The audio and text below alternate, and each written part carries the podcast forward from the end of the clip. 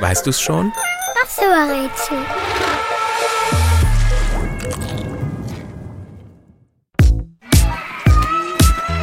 Das Spiel, das wir suchen, ist bei Kindern mindestens genauso beliebt wie bei Erwachsenen. Man spielt es eins gegen eins. Und zwar ausschließlich mit den Händen. Los geht's, indem man mit der geballten Faust dreimal in die Luft schlägt. Anschließend verwandelt man die Hand in einen von drei Gegenständen. Ursprünglich kommt das Spiel, das wir suchen, aus Japan.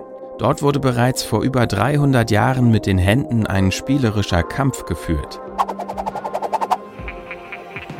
Der Daumen stellte einen Frosch dar, der kleine Finger eine Giftschnecke und der Zeigefinger eine Schlange. Bei uns in Europa funktioniert das Spiel etwas anders. Und zwar mit der flachen Hand.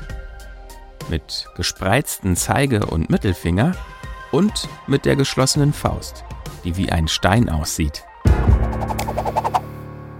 Ziel des Spiels ist es, eine bessere Figur zu machen als sein Gegenüber.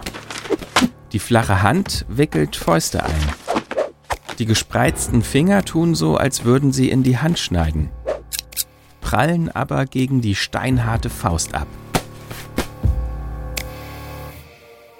Und? Weißt du's schon? Welches Spiel suchen wir? Ich sag es dir. Es ist Schere, Stein, Papier.